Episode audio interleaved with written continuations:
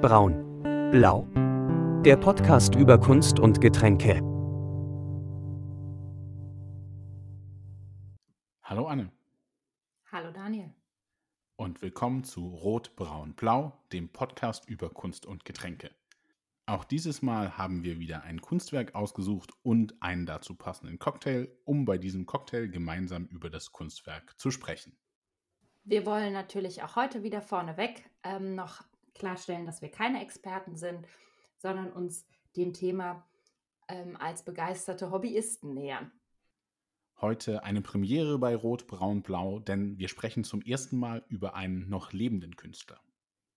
Und dieser Künstler feiert gerade oder hat gerade sein großes äh, Jubiläum, den 90. Geburtstag gefeiert, weshalb wir dieses Mal auch vom Künstler gestartet sind. Es ist Gerhard Richter und uns ein Bild für diesen Podcast ausgesucht haben, während wir bei den vorangegangenen Podcasts immer von einem Bild gestartet sind und äh, dann noch etwas über den Künstler natürlich äh, sagen wollten. Und das Bild, über das wir heute sprechen, ist Ema Akt auf einer Treppe. Und Richter selbst würde es vermutlich gar nicht so gut gefallen, dass wir über das Bild sprechen. Von ihm stammt nämlich in etwa das Zitat über Malerei reden, das hat keinen Sinn. Indem man mit der Sprache etwas vermittelt, verändert man es. Man konstruiert solche Eigenschaften, die gesprochen werden können und unterschlägt die, die nicht ausgesprochen werden können, die aber immer die wichtigsten sind. Was natürlich eine sehr gute Grundlage für unseren Podcast heute ist, oder Daniel? Ja, aber darüber setzen wir uns heute einfach hinweg. Wir sprechen trotzdem über das Bild und dann kann am Ende ja jeder selbst entscheiden, ob unsere Diskussion sinnvoll war oder nicht. Jetzt haben wir schon gesagt, über welches Bild wir heute sprechen werden. Welchen Cocktail hast du denn dazu ausgesucht? Du hast dich beim letzten Mal ja darüber beschwert, dass die Bezüge etwas zu subtil waren. Deshalb gibt es heute den Holzhammer. Wir trinken eine White Lady, ein Cocktail, der aus 4cl Gin, 3cl Cointreau und 2cl Zitronensaft besteht. Das Ganze wird zusammen mit Eis in einen Shaker gegeben und gemixt und dann in eine gekühlte Cocktailschale abgeseilt. Zwingst du mich jetzt schon, den ersten Schluck zu nehmen? Wieso zwingen? Ich weiß nicht, ob das in den Podcast kommt, aber das ist nicht mein Cocktail. Warum? Es schmeckt mir eindeutig zu stark nach Alkohol. Der Zitronensaft kommt kaum zur Geltung und ich habe eine Zitrone ausgepresst. Findest du? Also ich finde ihn sehr sauer und sehr zitronig. Für mich schmeckt er nach Alkohol. er ist natürlich auch relativ alkohollastig und also ich muss sagen, ich bin auch nicht der größte Fan. Wir haben jetzt auch zum zweiten Mal in Folge einen, einen Gin-Cocktail, obwohl ich persönlich gar kein so großer Gin-Fan bin. Dann haben wir Hoffnung für den nächsten. Genau, nächstes Mal dann hoffentlich was anderes. Auch wenn er uns nicht schmeckt, ist die White Lady ein echter Klassiker. Also im Jahr 1929 ähm, erfunden worden von Harry McAlone, der eine Bar in Paris betrieben hat zur Zeit der Prohibition in den USA. Und die White Lady ist eng verwandt mit der Familie der Sidecar-Cocktails. Die bestehen aus einem Weinbrand, Cointreau und Zitronensaft. Und hier haben wir eben Gin anstatt des Weinbrands. Es gibt auch noch eine Abwandlung, für die Blue Curacao statt Cointreau verwendet wird und dann trägt der Cocktail den passenden Namen Blue Lady. Eine weitere Abwandlung, die ich heute nicht ausprobiert habe, ich glaube du auch nicht, ist, dass man optional auch noch ein Eiweiß hinzugeben kann. Hätte ich vielleicht tun sollen. Ich stelle mir auch die Frage, ob er mit Weinbrand so anders schmeckt, dass ich ihn nochmal probieren würde. Dafür kenne ich Weinbrand auch zu wenig. Ja, ich würde schon sagen, dass er vermutlich ein bisschen süßlicher ist und halt nicht so ganz dieses Kräutrige vom Gin hat. Also kann schon sein, dass er dann nochmal sehr oder zumindest nochmal ein bisschen anders schmeckt. Aber mit Eiweiß weiß ich nicht. Hast du schon mal, es gibt ja einige Cocktails mit Eiweiß. Hast du schon mal einen Cocktail mit Eiweiß getrunken? Nein. Ich bin da auch immer ähm, etwas zurückhaltend und wenn es optional ist, dann lasse ich es lieber weg. Allerdings glaube ich, damit er seinem Namen gerechter wird, macht wahrscheinlich das Eiweiß doch etwas her.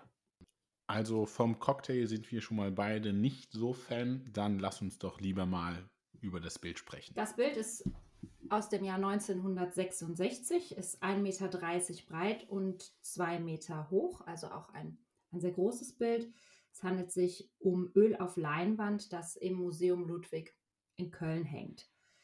Es ist die Nummer 134 in seinem Werkverzeichnis und es ist äh, ein fotorealistisches Bild, das mit dem Aspekt der Unschärfe arbeitet.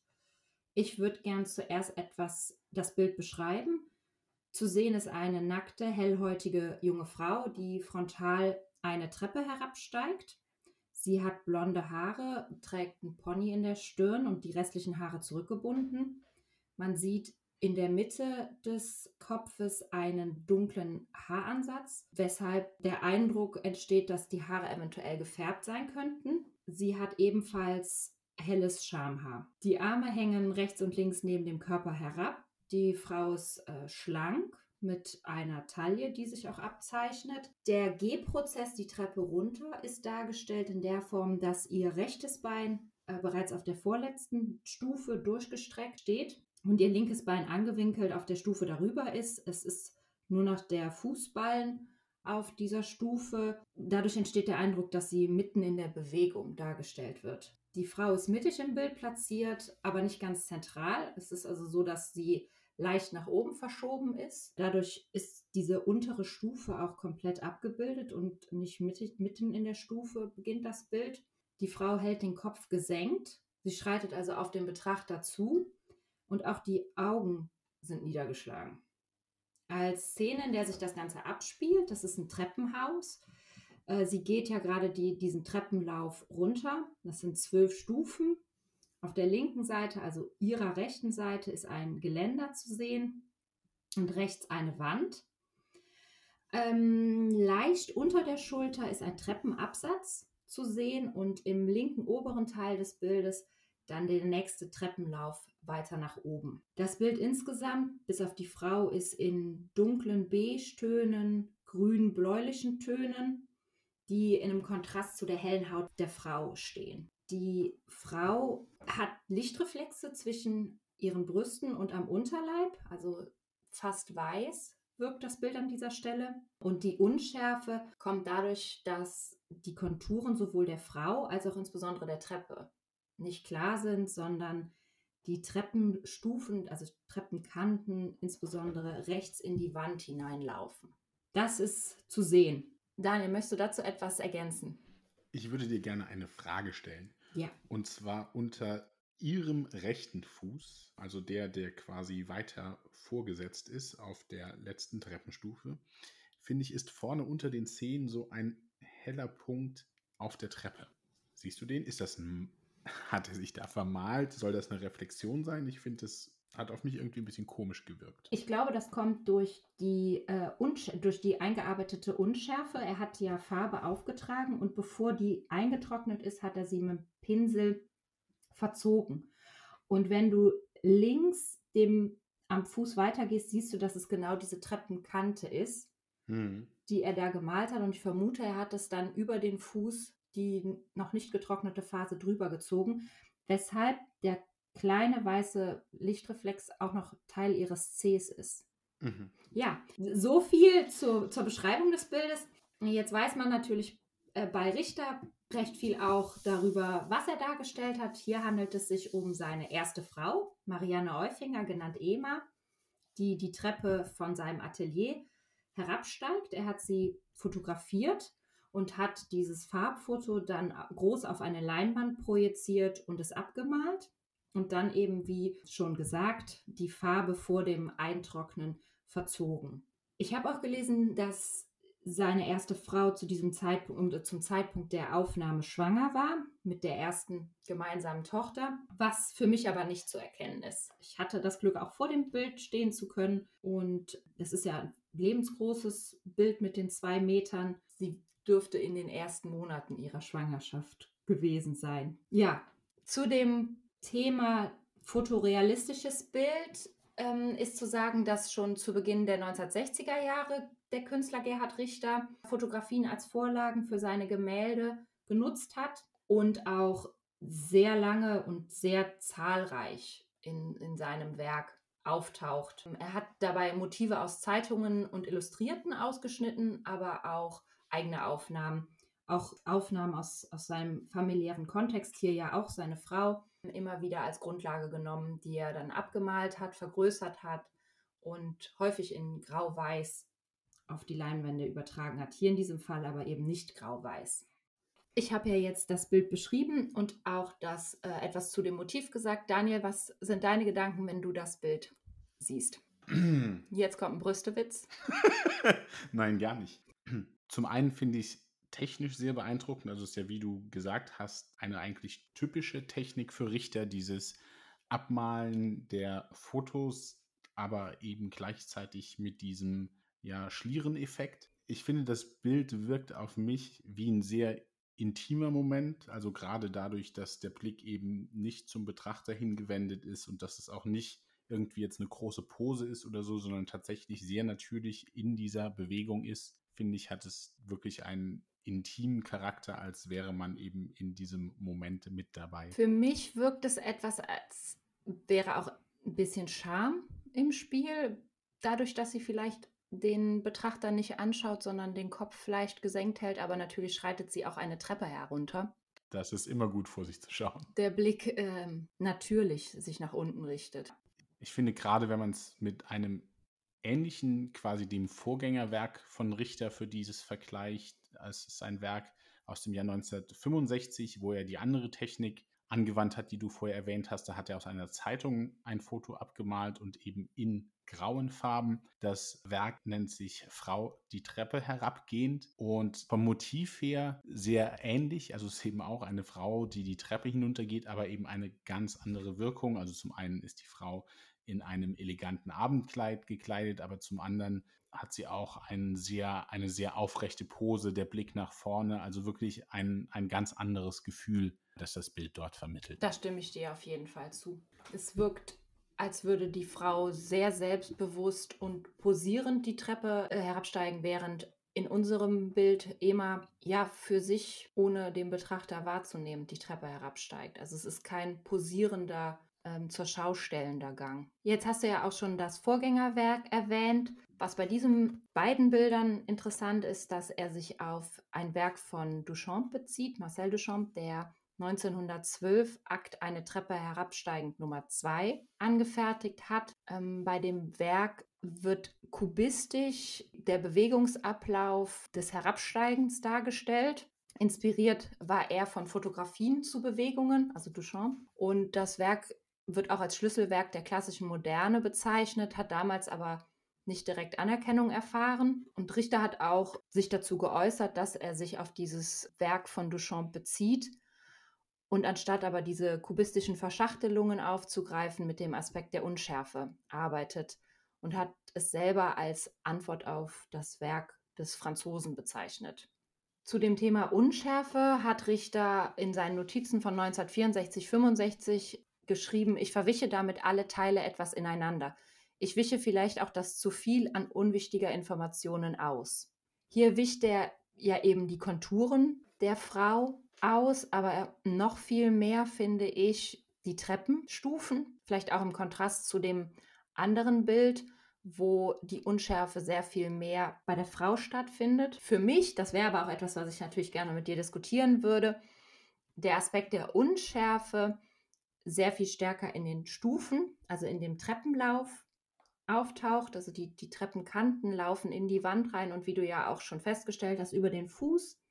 Natürlich ist auch die Kontur der Frau etwas verwischt und die Stufen gehen ja auch in ihren Oberkörper, während in dem Bild in, aus dem Jahr davor die Unschärfe mehr bei der Frau angesiedelt ist. Ich stimme dir definitiv zu, dass die Unschärfe vor allem die Szene den Hintergrund betrifft und weniger die Frau. Aber ich finde, das, was Richter sagt, dass er damit Unwichtiges quasi verdeckt, also dafür finde ich, ist der Effekt zu gering, denn wie du zwar sagst, ist die, die Unschärfe am Geländer stärker, aber trotzdem sieht man das Geländer ja und kann es klar als solches ausmachen. Also ich finde, wenn der Effekt tatsächlich sein sollte, dass das Unwichtige komplett verschwimmt, dann ist es nicht stark genug gemacht. Drei Minus, Herr Richter, drei Minus. Wir haben die beiden Werke von Richter und Duchamp jetzt schon so ein bisschen verglichen und ich habe in Vorbereitung des Podcasts wieder ein Buch gelesen aus dem Taschenverlag, das Buch mit dem Namen Richter von Klaus Honneff. Und der sagt, und da will ich gerne wissen, wie du das siehst, dass das Bild von Richter besser gealtert ist, dass man es quasi heute auch noch ohne ja, Verlust anschauen kann, dass es auch heute noch geschmeidig wirkt, die farblichen Nuancen delikat, die Darstellung elegant. während das Bild von Duchamp aus seiner Sicht ja Staub angesetzt hat, Patina und aus heutiger Sicht eigentlich antiquiert aussieht. Ist das was, was du teilen würdest, diese Einschätzung? Nein, die teile ich nicht wirklich, denn für mich hat auch das Duchamp-Bild nicht Patina angesetzt. Ich finde natürlich die Eleganz, die er anspricht, aufgrund der kubistischen Darstellung, die er auf geometrischen Formen basiert, die ähm, sehr harte Kanten aufweist, geht natürlich etwas davon verloren. Aber ich finde das so ein, da man diesen Kubismus so stark in diesem Bild erkennt, dieses Aufschneiden und unterschiedliche Momente darstellen und Blickwinkel darstellen, würde ich sagen, dass es absolut nicht Patina angesetzt hat. Für mich ist es sogar fast andersrum. Also ich finde, dass das Bild von Richter allein schon dadurch, dass dieses Treppenhaus in diesen äh, grau-brauntönen und weil es diese, diese verschwommene Optik hat, also so ein bisschen total 70er Jahre, ähm, alter Super 8-Film. Definitiv. Also das hat für mich viel mehr Patina eigentlich, wenn man von heute drauf schaut. Was ich halt wirklich gerne noch mit dir diskutieren würde, ist der Punkt mit der Unschärfe, ob man das auch verstehen kann als Gegenbewegung äh, zur wissenschaftlichen genauen Betrachtung und Erfassung, was ja insbesondere durch eine Fotografie auch möglich ist, dass eine Unschärfe auch Schutz erzeugen kann und eine Möglichkeit, nicht alles zu offenbaren. Das ist natürlich gerade bei einem Akt eine naheliegende Vermutung. Also es wäre vermutlich doch nochmal eine andere Anmutung, wenn diese Unschärfe eben nicht wäre am Körper. Aber ob das geeignet ist, um eine wissenschaftliche, einer wissenschaftlichen Genauigkeit zu widersprechen, also ich finde, dafür ist dann wieder der Bewegungsablauf eigentlich viel zu dynamisch und also man hat ja wirklich das Gefühl, wenn man da drauf guckt, finde ich, dass sie mitten im Bewegungsablauf ist, was ja nicht so einfach darzustellen ist und wofür man entsprechendes Wissen über die Anatomie und Bewegungsabläufe haben muss. Also von daher finde ich, dass es dem dort eigentlich nicht entgegensteht. Aber dem Punkt, dass es Schutz erzeugt, dass ja die Dargestellte nicht exakt fotografisch dargestellt ist? Ja, in diesem Fall mit Sicherheit ist das ein Aspekt, aber es ist ja zum Beispiel gerade, wenn wir an das andere Bild denken, fällt es mir schwer zu sagen, auf dem die Frau eben angezogen und in, ja auch auf einem Bild, das sowieso in der Zeitung ist, also wo sie sich auch bewusst in Szene gesetzt hat. Zumindest dort fällt es schwer, das als Schutz zu interpretieren. Und diese Unschärfe ist ja ein Werkzeug, das Richter generell in seinen Bildern verwendet hat. Also ja, in diesem einen Bild ist es vielleicht ein Nebeneffekt davon, aber es fällt mir jetzt schwer zu glauben, dass das der Grund ist, wieso er sie einsetzt. Ich kann natürlich tatsächlich ähm, den Text des Ludwig-Museum auch noch rezitieren, die das Spiel mit Sein und Schein hm, aufgreifen und den Aspekt, dass es ja Unschärfe ist, aber Farbe nicht unscharf sein kann. Und das ist für mich so ein Punkt, wo ich denke, naja, aber es ist ja ein fotorealistisches Bild. Farbe kann nicht unscharf sein, sie kann höchstens diesen Anschein erwecken. Da, also jetzt so auf einer ganz technischen Ebene würde ich da widersprechen. Du kannst ja den Strich abrupt beenden oder du kannst ihn halt langsam auslaufen lassen und das eine erzeugt eine Unschärfe und das andere nicht, oder? Ist der Strich dann unscharf? Das kommt natürlich darauf an, wie du den Strich, wenn du den Strich als das, was die Summe der einzelnen Pinselhaare erzeugt, dann würde ich schon sagen, ja, wenn du den so ausfransen lässt quasi, also wenn du den Pinsel gegen Ende hin langsam abhebst, dann würde ich sagen, ist das, ob du es jetzt unscharf nennen willst, aber es ist zumindest keine harte, klare Kante mehr. Jetzt wollte ich gerade tatsächlich noch was sagen und hab's. Äh, hab... Ach so, wie alt, auf wie alt schätzt du denn die dargestellte Frau? Das ist eine gute Frage. Ähm, ich würde sie auf Anfang 30 schätzen. Nicht schlecht. Wie alt ist sie? Sie ist 32 geboren, 66 ist das Bild vermutlich ja, also das Foto, das Grundlage des Bildes war. Es dürfte 65, 66 ähm, dann entstanden sein, weil ja auch die Tochter 66 geboren wurde. Also war sie rund um 34 Jahre. Man sagt, glaube ich, nicht rund um 34 Jahre. Ne? Also sie war halt 34 minus Epsilon. Genau, das hast du schön gesagt. Zu dem Bild ist noch zu sagen, dass es 1982 von einem Unbekannten aufgeschlitzt wurde und sehr aufwendig daraufhin restauriert werden musste. Ähm, danach habe ich etwas gesucht, als ich mir das Bild angeschaut habe und ich vermute, dass es im linken unteren Teil beschädigt wurde und dass man diese Beschädigung auch nach der Restaurierung noch leicht sehen kann, wenn man nah davor steht. Das wusste ich tatsächlich nicht. Hat es schon im Museum Ludwig gehangen, als es beschädigt wurde? Da es 1976 geschenkt wurde, vermute ich, dass es zu diesem Zeitpunkt dann auch dort hing. Am Anfang haben wir ja schon erwähnt, dass, es, äh, dass der Künstler dieses Jahr ein großes Jubiläum feiert, seinen 90. Geburtstag. Er wurde am 9. Februar 1932 in Dresden, Oberlausitz, geboren und hat in der DDR 1949 bis 1952 eine Ausbildung zum Schriften- sowie Bühnen- und Werbemaler begonnen, hat dann auch ähm, sich 1950 das erste Mal an der Kunstakademie beworben und ist aber dann erst im zweiten Anlauf 1951 angenommen worden und hat das Studium angetreten. Er hat in seiner Zeit als Student ähm, Wandbilder angefertigt. Noch in der DDR hat er EMA, also Marianne Eufinger, 1957 geheiratet. Obwohl er als Meisterschüler bereits Staatsaufträge der DDR ausführte, hat er sich Ende Februar 1961 trotzdem dazu entschlossen, mit seiner Frau über Westberlin nach Westdeutschland zu fliehen. Er hat dann dort äh, von 1961 bis 1964 sein Kunststudium an der Kunstakademie Düsseldorf fortgesetzt und abgeschlossen. Wie schon gesagt, ist ja dann 1966 auch seine Tochter Betty geboren. Und ähm, Richter konnte die in der DDR geschaffenen Werke natürlich nicht mitnehmen auf der Flucht und musste diese zurücklassen. Er muss aber wohl auch einen Teil seines Werkes verbrannt haben. Es ist deshalb nur wenig von seinem Frühwerk erhalten. Die Wandbilder wurden zum Teil auch übermalt und ich habe auch gehört, dass er später noch versucht haben soll, sein Frühwerk, dieser kleine Teil, der noch existiert, zu er erwerben, weil er ja nicht mehr dahinter stand, was damals entstanden ist, wozu er wahrscheinlich auch von der DDR angehalten wurde zu schaffen. Ja, auch in den Werkverzeichnissen, die dann später erschienen sind, sind diese Bilder in der Regel absichtlich immer rausgelassen, also selbst die wenigen, die noch existieren. Richter hatte dann im Juni 1964 unter dem Titel Gerhard Richter Fotobilder, Porträts und Familien schon seine erste Einzelausstellung in München. Also ja auch schon sehr früh. Und auch aus diesem Grund ist ähm, sein Werk sehr groß. Es gibt, äh, es umfasst Porträts, fotorealistisch gemalte Bilder, wie eben Ema Akt auf der Treppe, aber auch verschwommene Landschaften, Farbtafeln, sehr abstrakte Bilder und vielleicht mit seinen bekanntesten Werke sind ja auch die beiden Kirchenfenster.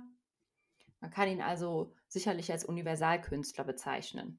Er hat aber nicht nur geschaffen, sondern er hat auch gelehrt. Schon 1971 erhielt er eine Professur an der Kunstakademie und lehrte dort bis 1993, zeitgleich auch mit Beuys ja, die Ehe mit Ema wurde 1982 dann geschieden und auch seine zweite Ehe mit der Bildhauerin Isa Gensken hielt nicht. Sie wurden nach elf Jahren geschieden und seit 1995 ist Richter mit der Malerin Sabine Moritz verheiratet. Er wird auch als Picasso des 21. Jahrhunderts bezeichnet, aufgrund der Vielfältigkeit und des Umfangs seines Werkes, was er selber aber nicht gerne hört. Ich finde es auch schön, dass du nicht erwähnt hast, dass sowohl seine zweite als auch seine dritte Frau ja ehemalige Schülerinnen von ihm waren. ja. Ähm, Im September 2020 hat Richter dann auch verkündet, dass er den Pinsel aus der Hand legt. Was war denn sein letztes Werk, Daniel? Sein letztes Werk war auch schon kein Gemälde mehr, sondern war ein Kirchenfenster in einer Benediktinerabtei in Tolai im Saarland. Was Richter natürlich auszeichnet, ist, dass er schon jetzt sehr enorme Summen erzielt für seine Bilder. 2015 wurde sein abstraktes Bild von 1986 für 41 Millionen Euro versteigert.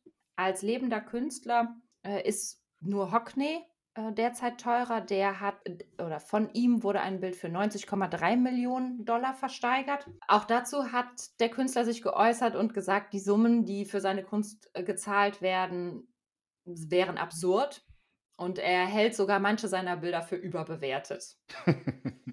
da würde ich ihm durchaus zustimmen. Also in seinem sehr breiten Werk gibt es durchaus Sachen, die ich mir anschaue und denke, da sehe ich jetzt nicht so ganz genau, wo da die Millionen oder Hunderttausende Bewertung hier kommt, während andere Kunstwerke, wie auch das, über das wir heute sprechen, ich schon zumindest erkennen kann, warum die innerhalb der Logik des Kunstmarkts solche Preise erzielen. Aber eine Sache, die ich ja ganz spannend finde, ist die Frage, wieso denn nun ausgerechnet Richter diesen Ruhm, diese Bekanntheit erlangt hat. Du hast gesagt, er wurde schon sehr früh, hatte seine ersten Einzelausstellungen, aber wenn man die Werke von damals vergleicht mit dem, was er dann später gemalt hat, ist da ja relativ wenig Zusammenhang eigentlich und trotzdem ist heute ja wirklich alles, was er, was er gemacht hat. Wird für sehr viel Geld verkauft. Genau. Und da stelle ich mir eben die Frage, wieso er, was hat er anders gemacht als andere? Ich glaube oder ich könnte mir vorstellen, dass das natürlich zu einer Zeit war, wo es ist, der, der Zweite Weltkrieg ist noch nicht so lange her, dass vielleicht man auch auf der Suche war nach, nach Kunst, ähm, nach inspirierender Kunst und dass es vielleicht auch etwas Glück dazugehört, dass Richter zur richtigen Zeit am richtigen Ort war und deshalb ja früh entdeckt wurde, früh ausgestellt wurde einen Kunstgeschmack getroffen hat.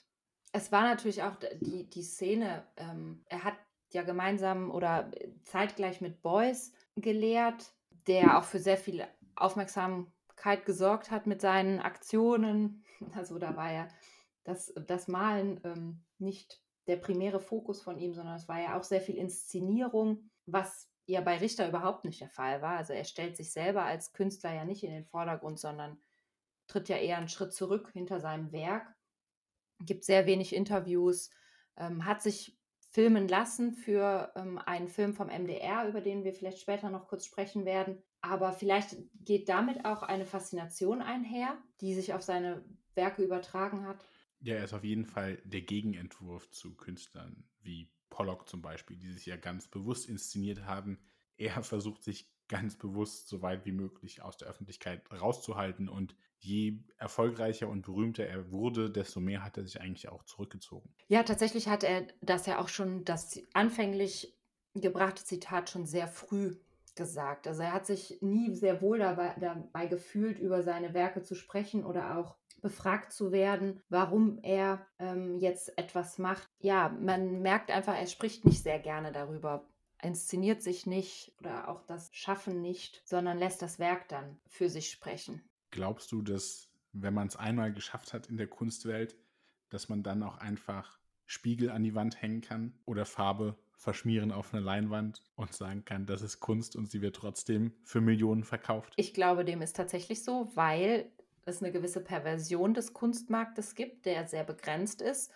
Und vielleicht reden wir in der Zukunft auch mal über Kunstfälschungen, äh, da ja gerade alle daran interessiert sind, dass es ein nächstes Bild gibt, das in diesen Kreislauf des Kunstmarktes kommen kann, über das man sprechen kann, das man dann für sehr viel Geld versteigern kann, was eine Investition ist für Menschen, die Kunst sammeln. Deshalb ja. Wobei ich damit Richter nicht unterstellen will, dass er zu irgendeinem Zeitpunkt nur noch Farbe auf eine Leinwand aufgetragen hat und diese mit einem Spachtel über die Leinwand gezogen hat, was er im MDR-Film genauso tut. Aber ich glaube schon, dass ähm, auch da immer ein Konzept dahinter steht, er immer noch etwas ausdrucken möchte. Er selbst sagt ja wiederum auch in diesem MDR-Film, dass er kein Konzept hat, dass sein Konzept ist, keins zu haben. Ja, vielleicht passt deshalb der Cocktail auch so gut. Man muss die Augen ein bisschen zwieken und auch nachspülen. mit, mit, was muss man Kunst von Richter nachspülen? Natürlich mit gar nichts. Nein, also bei äh, Richter und wir wollen ja eigentlich gar nicht zu viel über den Künstler sprechen, sondern bei uns soll es ja primär um das Kunstwerk gehen, was wir ausgewählt haben. Aber Richter war auch einer der ersten Künstler, die sich grundsätzlich sehr viel auch mit Tod und Versterben auseinandergesetzt hat, aber auch die NS-Zeit aufgearbeitet hat in einer gewissen Form, dass er auch die Opfer dargestellt hat. Und ich denke, das war natürlich etwas, was sehr wichtig war, wo er einen wesentlichen Beitrag geleistet hat. Und deshalb auch für Deutschland ein sehr wichtiger Künstler ist. Aber um zynisch zu sein, würde ich ja vermuten, dass das vermutlich, also wenn er nur das gemacht hätte, hätte das vielleicht seine Bedeutung als Künstler gestärkt, aber was seine Vermarktbarkeit, was die Marktpreise angeht, hätte er damit wahrscheinlich nicht die Höhen erreicht, in denen er heute ist. Ja, das ist halt natürlich sehr spekulativ. Es hat jetzt auch das ähm, abstrakte Bild oder ein abstraktes Bild diese Wahnsinnspreise erzielt und nicht eines seiner, oder bis jetzt noch nicht eines seiner ähm, fotorealistischen Bilder, aber das kann sich natürlich auch noch ändern. Wir haben noch nicht darüber gesprochen, ob du dir das Bild aufhängen würdest. Nein, würde ich mir, glaube ich, nicht aufhängen. Vielleicht bin ich dafür dann zu spießig. Ist es mir dann doch etwas zu explizit. Und so sehr ich es als Kunstwerk und technisch bewundern kann und auch durchaus, wenn man sich anschaut, ich finde eben diese Stimmung, die da eingefangen wird mit ihrem Blick und so weiter. Es ist was, was man sich anschauen kann im Museum, worüber man sich Gedanken machen kann, aber es ist jetzt nichts, was ich unbedingt jedes Mal gerne daheim sehen würde, wenn ich im Flur stehe. Wie ist es mit dir, Anne? Würdest du dir es gerne aufhängen? Ich kann mich dir nur anschließen. Tatsächlich könnte ich mir vorstellen, es aufzuhängen, wenn sie bekleidet wäre. Aber ich glaube auch, dass mich im täglichen Aufeinandertreffen mit diesem Bild ihre Nacktheit auf Dauer stören würde. So prüde. Vielleicht hat Richter seinen Finger da auch in eine gesellschaftliche Wunde gelegt. In der DDR war man ja viel freizügiger. Vielleicht. Also wirklich, ich könnte sie mir nicht ins Zimmer hängen oder in, in, die Wohnung hängen. Mich würde die ihre. Also es ist aber auch für mich durch dieses frontale, obwohl eine, eine Unschärfe da ist, ist es für mich zu wenig, dass noch etwas Erotisches oder etwas man erahnt etwas, was nur angedeutet ist. Das ist in diesem Fall nicht. Denn obwohl natürlich eine Unschärfe da ist, ist alles explizit zu sehen. Nicht vielleicht, wenn man es mit Chile-Bildern Bildern vergleicht, aber. Wenn du dir dieses Bild nicht aufhängen würdest, was ist denn dein Lieblingsrichterbild oder zumindest ja die Lieblingsrichtung seiner Bilder? Ich finde seine Kerzenreihe ganz schön. Das ist was, wo ich dann sagen würde, müssten wir drüber diskutieren. ist das noch Kunst? Also, aber das finde ich sind schöne Bilder. Also das sind für mich könnte das auch ein Ikea-Druck sein. Ja, genau, genau, ja. Das können wir auch nicht in den, aber das könnte ich mir was ist denn dein Lieblingsbild von ihm? Wahrscheinlich etwas Abstraktes, oder? Ja, wahrscheinlich schon. Er hat auch einige Bilder, wo er sehr stark mit Struktur und Geometrie arbeitet. Es gibt zum Beispiel das Bild Silikat von ihm. Und das sind so die Art von Bilder, wenig überraschend von ihm, äh, die, mich, die mich ansprechen. Ja, diese entweder abstraktes oder eigentlich noch mehr das Geometrische, ne? Ja. Ähm, Was dich anspricht. Ja. 4096 Farben. Das ist ist wahrscheinlich der Vorläufer für seine Kirchenfenster. Also das sind einfach nur Quadrate in unterschiedlichen Farben. Das würde ich mir aufhängen. Richterbilder sind immer mal wieder zu verkaufen. Insbesondere sind natürlich derzeit seine Drucke sehr beliebt. Auch natürlich anlässlich seines Jubiläums dieses Jahres. Also es gibt beispielsweise von der Zeit vier Drucke, die von der Zeit verkauft werden. Und damit haben wir alles gesagt. Wirklich alles. Bevor wir aber uns verabschieden, wollen wir natürlich auch noch ein paar Ausblicke geben. 2018 wurde der Film Werk ohne Autor von dem Regisseur Florian Henkel von Donnersmarkt auf den Markt gebracht oder beziehungsweise in den Kinos gezeigt, der deutliche Parallelen zum Leben des ähm, Malers aufzeigt. Allerdings hat der hat Gerhard Richter sich auch dazu geäußert, obwohl wir vorher gesagt haben, er hat wenig Interviews gegeben, aber man findet dann doch immer wieder Aussagen zu gewissen Sachen und hat den Film in einem Interview als zu reißerig bezeichnet. Sehr sehenswert ist aber auch der Film aus ähm, der oder vom MDR, der derzeit in der ARD-Mediathek zu sehen ist, Gerhard Richter Painting, wo man dem Künstler über die Schulter schauen kann, wie er abstrakte Kunstwerke für eine Ausstellung schafft. Ich habe, wie bereits erwähnt, das Buch Richter aus dem Taschenverlag gelesen von Klaus Honneff. Das ist wieder eine angenehme Mischung aus vielen Abbildungen von Werken, Hintergrundinformationen zum Lebenslauf und Interpretationsansätzen zu einzelnen Bildern. Anne, ich glaube, damit haben wir das Werk EMA Akt auf einer Treppe ausführlich besprochen. Wir danken allen fürs Zuhören und freuen uns natürlich wieder darüber, eure Meinung zu hören. Ihr erreicht uns auf Twitter und Instagram unter rotbraunblau oder per E-Mail an podcast.rotbraunblau.de. Vielen Dank fürs Zuhören. Bis zum nächsten Mal. Bis zum nächsten Mal.